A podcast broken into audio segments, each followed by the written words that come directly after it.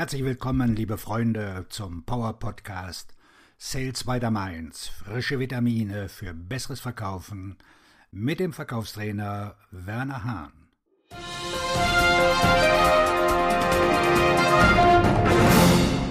So behandeln Top-Verkäufer ihre Interessenten. Wie viel Aufmerksamkeit schenken sie der Art und Weise, wie ihr Vertriebsteam mit seinen Kunden umgeht? Warum, fragen Sie sich. Nun, es gibt einen großen Unterschied zwischen der Art und Weise, wie mittelmäßige oder schlechte Verkäufer mit ihren Kunden umgehen und der Art und Weise, wie Spitzenverkäufer dies tun. Durchschnittliche Vertriebsmitarbeiter betrachten ihre Interessenten als eines von zwei Dingen. Erstens besser als sie oder zweitens schlechter als sie. Lassen Sie mich das erklären. Verkäufer, die ihre Interessenten als überlegen ansehen, neigen dazu, diese auf ein Podest zu stellen und gehen mit einem gewissen Maß an Verletzlichkeit und Unsicherheit in die Gespräche mit diesen Interessenten. Sie verlieren das Gefühl für ihren eigenen Wert und gehen davon aus, dass der Interessent alle Antworten hat und halten ihre eigenen Erkenntnisse und ihr Fachwissen für unbedeutend.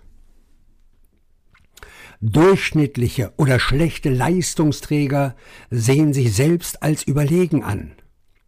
Sie lassen sich bei ihren Entscheidungen und Gesprächen von ihrem Ego leiten oder glauben, dass sie einfach in ein Gespräch gehen und dem Kunden sagen können, wie er seine Entscheidung treffen oder sein Geschäft führen soll. Beide Ansätze sind fehlerhaft. Es sollte offensichtlich sein, warum. Stellen wir dem gegenüber, wie die Top-Verkäufer heute ihre Interessenten behandeln. Die allerbesten Verkäufer betrachten ihre potenziellen Kunden als Gleichgesinnte interagieren mit ihnen auf Augenhöhe und engagieren sich für sie.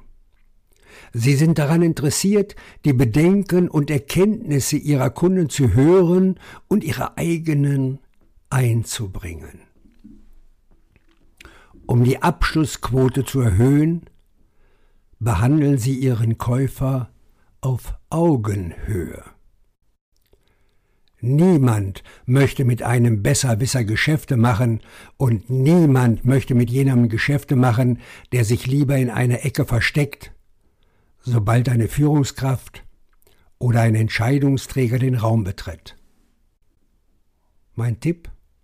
Sorgen Sie dafür, dass Ihr Verkaufsteam die Beziehungen zu seinen Kunden ernst nimmt und sie als gleichberechtigte Partner behandelt, anstatt die vage auf eine der beiden Seiten zu lenken. In diesem Sinne wünsche ich wieder einen abschlussstarken Tag, egal wo Sie gerade akquirieren, Ihr Verkaufstrainer und Buchautor Werner Hahn.